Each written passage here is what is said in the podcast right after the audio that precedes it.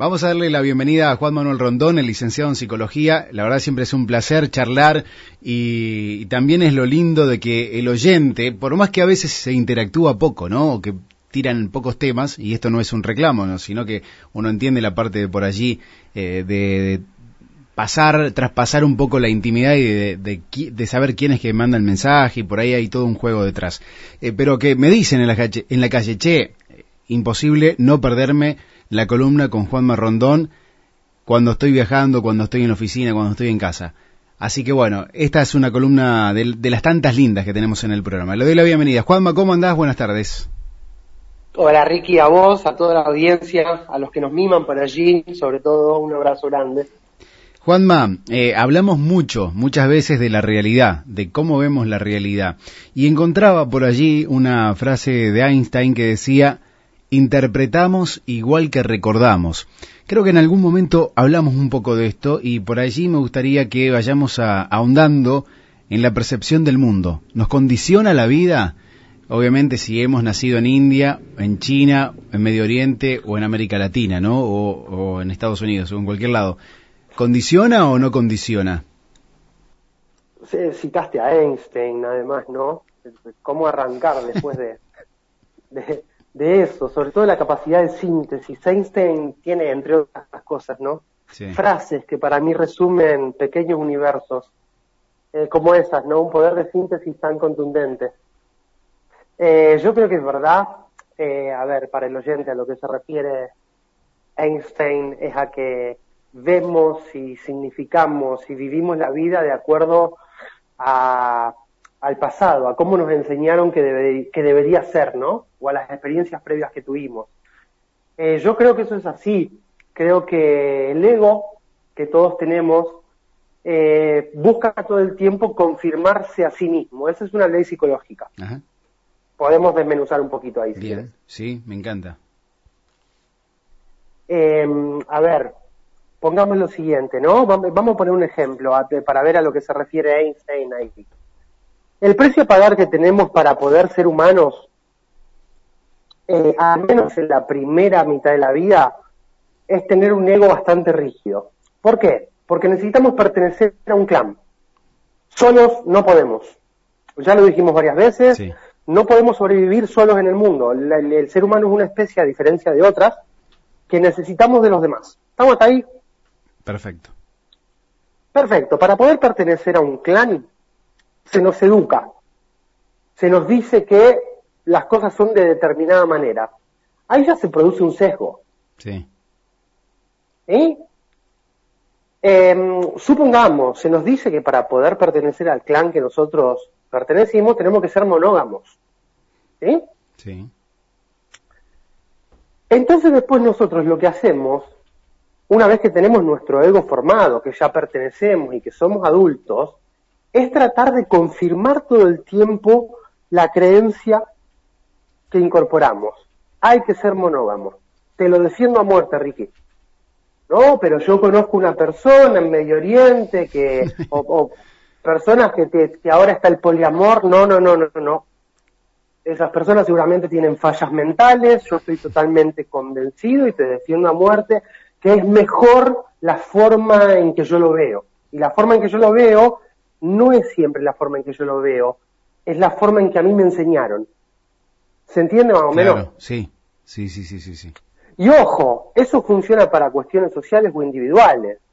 Si a mí mi mamá me dijo toda la vida que yo era un inútil, vos me vas a estar felicitando, como estos oyentes por el micro, y yo por dentro voy a estar diciendo, sí, está bien. Pobre oyente, no sabe nada si piensa que yo sé, porque yo soy un inútil en realidad. Entonces empiezo a moverme por la vida del modo que aprendí. La percepción en este caso, eh, perdón que me recolgué, cierro con esto, la percepción en este caso se ve distorsionada o condicionada por la experiencia vivida y por la educación recibida. En el mejor de los casos, gracias a la psicoterapia, no es que quiera vender mi servicio, podemos liberarnos un poco de esas distorsiones que nos condicionan y ganar un poquito más de amplitud a la hora de percibir el mundo. Claro. Me gusta que te cuelgues, eh, Juanma, porque sos muy claro.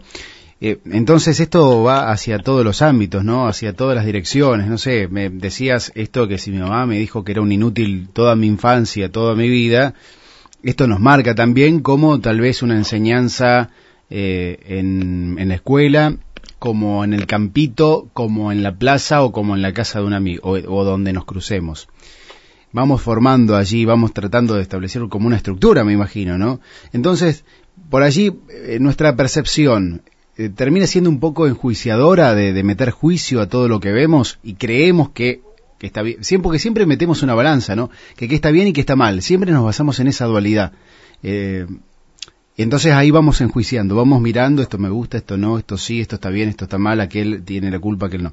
Eh, ¿Cuán de todo esto termina siendo más que un embrollo o más la realidad?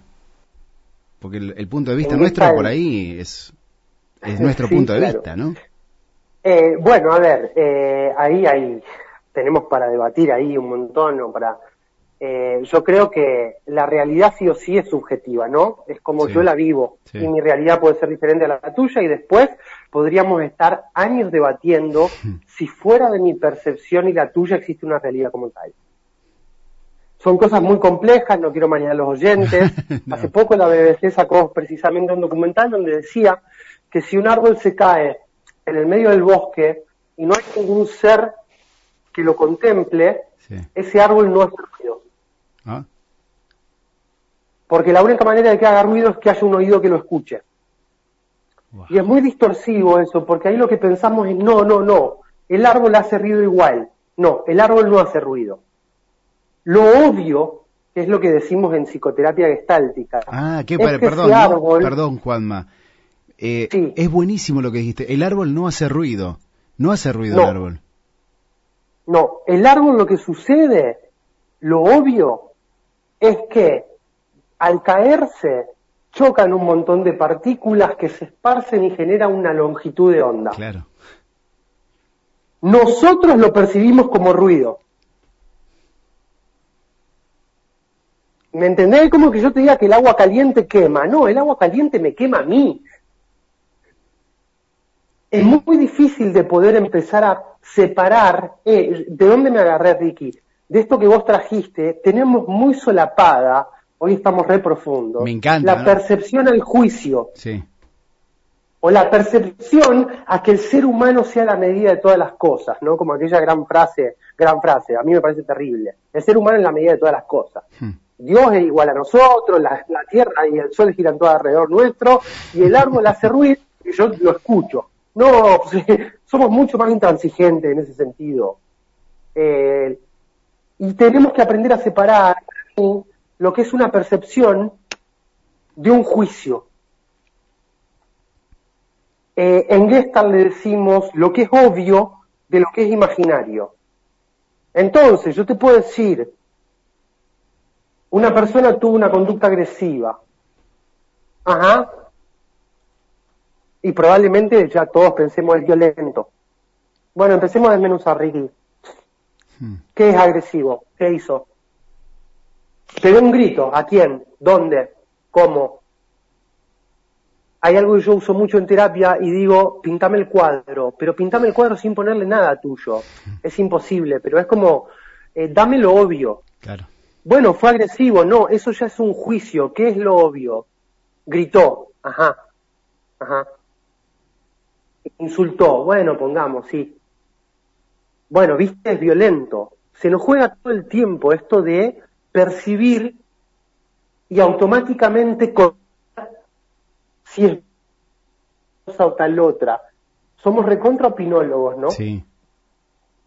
Sí, sí. Y entonces justamente la, la, la percepción se nos, se nos sesga a partir del juicio y a partir de la experiencia también, ¿no? O sea, está más que comprobado que los esquimales sienten menos el frío que nosotros.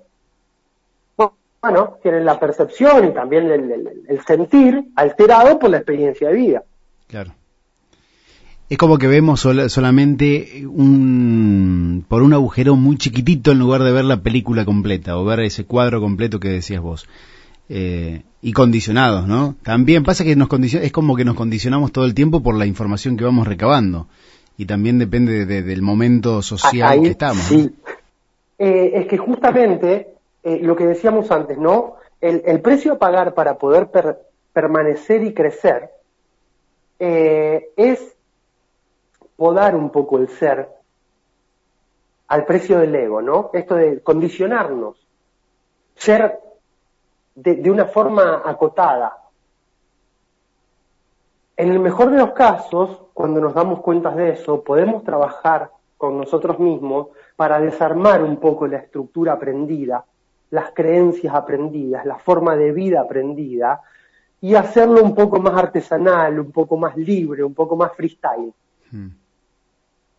¿Sí? Entonces, eh, a ver, para bajarlo un poco a la tierra, ¿no? A mí me dijeron que si una persona no era monógama, em, era eh, totalmente menospreciada, vale menos una persona que no es monógama. Bueno, perfecto. Y yo de algún modo defendí esa creencia durante 25 años. Hasta que después puedo cuestionarme nuevamente y decir, che, a ver, para, ¿es realmente así? ¿Estoy realmente de acuerdo con esto? Una persona soltera vale menos. Una persona que elige sin hacer daño, blanqueando, eh, tener eh, relaciones abiertas, vale menos. Bueno, ahí es cuando empiezo como a desestructurarme o a, a ser artesano de mi propia estructura. Pero hasta ese entonces, cuando yo defendía rajatabla que el monógamo era mejor, cada vez que se tocaba el tema, yo tenía la percepción sesgada por el juicio, nublada por el juicio. Claro. Ya tenía la sentencia. Esto vale, lo otro no. Y en Argentina, sobre todo, somos así. Tema político, tema fútbol, tema cualquier ideal que defendamos, está nadie escucha a Ricky. Al, que piensa diferente, sobre todo, no escuchamos, ¿no? Estamos totalmente atravesados y corrompidos por el juicio de la boca para afuera decimos que somos retolerantes y que nos damos lugar uno a otro. Mentira.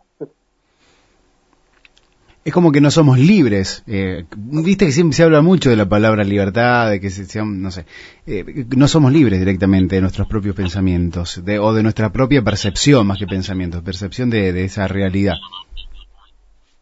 Tal cual. Y el repetir el pensamiento en masa, sin cuestionarlo, ¿no? Em, al igual que cuando somos chicos, nos da un gran sentido de pertenencia. Y los seres humanos, por una cuestión biológica, cuando sentimos que pertenecemos, encontramos una especie de calma y seguridad. Ah, ah, ya está. ¿Viste? El, el, ah, el pañuelo gris que estoy defendiendo es el mejor. Hmm. Ah, y Ricky piensa como yo, ya está y por ahí nos dicen, che, hay un pañuelo rojo que es recontra interesante. No, eso es mierda. Ni escucho. Ah. Y bueno, ahí estoy con todo sesgado. Funcionamos muy así acá, ¿viste? Sí. Eh, decían los chamanes que para uno poder liberarse y alcanzar esa famosa iluminación de la que también hablan los orientales, había que eh, liberarse de todo eso, ¿no? Muy difícil, no sé si en realidad existe o no, pero mm, eh, en el día a día me imagino, Juanma, que podemos ir un poco percibiendo las cosas con otra altura o viendo las cosas en la totalidad, ah, mirando en 360, ¿no? En la completitud y en la observación, en la percepción. Creo que sin, sin esa condena podemos, creo, ¿no? Si me corregís, meter juicio, porque podemos, gracias al juicio, elegir lo que sentimos, pero la condena ya es como que va más allá. Sí, yo acá lo que voy, eh, o al, que respeto mucho y muchas veces lo pregono en mi trabajo, es al que rasca un poco la cáscara, mete el dedo y empieza a cuestionar lo aprendido. Eh, a mí me parece que el tema es dar por sentado. No, no demos por sentado. Los que estamos en plena madurez, por así decirlo, cuestionemos todo lo aprendido no para descartarlo, para ir actualizándonos, eh, para tratar de ganar un poco de libertad. Em, vuelvo a esto, ¿no? Eh, al cómo funciona el tener la percepción sesgada. Em, eh, la Tierra es el centro del universo y funcionó así durante muchísimos años. Y llegó Galileo y lo cuestionó y el tipo trajo pruebas fehacientes. Sí. No, señor, la Tierra es el centro del universo y a usted lo vamos a matar. ¿Cómo va a traer esas pelotudeces que atentan contra el verdadero conocimiento y tal cosa? ¿Entendés cómo funciona? Sí. Eh, no somos capaces de mirar porque estamos restringidos por las creencias que traemos. Si tan solo pudiéramos, cuando alguien nos dice, che, loco, mira, yo lo veo al revés. Ajá. A contame un poquito. O yo para mí, ¿no? A ver, este tipo piensa opuestamente a como pienso yo. A ver, voy a jugar un poquito darle lugar a eso, sin condenar. Entonces empiezo a ejercitar el pensamiento propio, empiezo a cuestionar mi propia forma de estar en el mundo, y eso requiere para mí mucha valentía, y el santo es un poco de libertad. Pero volvemos a lo de siempre, amigo. Eh, no todo el mundo creo que lo hace a eso. Claro, ¿no? Eh, y está bien que así sea. Yo aprendí a negociar con eso, me enojaba mucho. ¿Y quién soy yo también para decirle al mundo que piense de una manera? Sería también estar imponiendo algo. Tal cual. Em, sí creo, de todas maneras, que siempre va a estar em, condicionados por nuestras creencias. Eh, creo que, em, que es muy difícil vivir la vida pura. Entiéndase la vida como en el aquí y ahora, sin juzgar y percibiendo en 360. Está bueno tenerlo como faro, pero llevado a la práctica, creo, bueno, con, un segundo al día me va. claro, sí, sí, sí, sí. Ya me conformo con un segundo al día, sí. Eh, bueno, pero por lo menos también ya entender un poco y que, la percepción de, lo que vemos, no sé si es tan, tan de lo que uno eh, eh, percibe, tiene, tiene dentro de uno, ¿no? sino como que está todo contaminado. Y a veces está bueno dar lo de uno para el mundo, ¿no? Por eso a veces está bueno eh, charlar, no debatir y hasta pelearse, pero sí dar el punto de vista o, saber decir las cosas o saber callarse también en otro momento. Sí, eh, fíjate ahí también la cultura nos atraviesa, Reino. Eh, fuera del aire decíamos que uno de los temas son los miedos y las fobias, que ya tomaremos. Sí. también estamos atravesados por nuestras creencias o nuestras creencias condicionan. Quiero decir, eh, probablemente si hablemos con un noruego le tenga pánico a la crisis. Y nosotros no. Hmm. Estamos totalmente atravesados por nuestra experiencia. Nosotros le tenemos pánico a la estabilidad. Hmm. Estamos totalmente, entonces, lo que a vos te miedo, fobia, un pánico extremo, eh, a lo mejor vos ves un, no sé, un, gorila y salís corriendo. Hmm. Y bueno, conmigo Tal cual, tal cual. Juanma, eh, siempre es un placer eh, charlar con vos y, poder también eh, poner estos temas al aire, que no son fáciles de, charlar, pero que vos siempre le pones palabras claras y eso me, me fascina como para que el oyente también pueda por allí comprenderlo fácil. Así que bueno, siempre es el agradecimiento constante, ¿no? Hacia vos por este ratito de esta charla al aire. Es recíproco, Rick. A mí me encanta, eh, sí, estos divagues eh, de, pensamiento que tenemos me, me, estimulan mucho y estoy muy contento. Eh, la invitación al, al, al, oyente es que no den nada por sentado, cuestionen un poco más todo. Bien. Bueno, gracias Juanma. Abrazo grande. La semana que viene seguimos charlando. No sé si con mate o esta charla tal vez era para para algo más fuerte con un hielo al lado de, una estufa en estos días de invierno. Sí, sí, sí, sí. Sí, sí, ¿Eh? te, podríamos hacer eso, ¿no? Un turno tendría que ser y sería perfecto. Claro, sería buenísimo. Un abrazo enorme, Ricky. Abrazo. Juanma Rondón, licenciado en Psicología, como siempre un placer, ¿no? Tenerlo como siempre al aire. Esta columna, como siempre, ¿no? En radiomariajuana.com, en los podcasts, en Spotify, ahí por todos lados en las redes sociales para que lo compartas, lo escuches y hagas lo que quieras.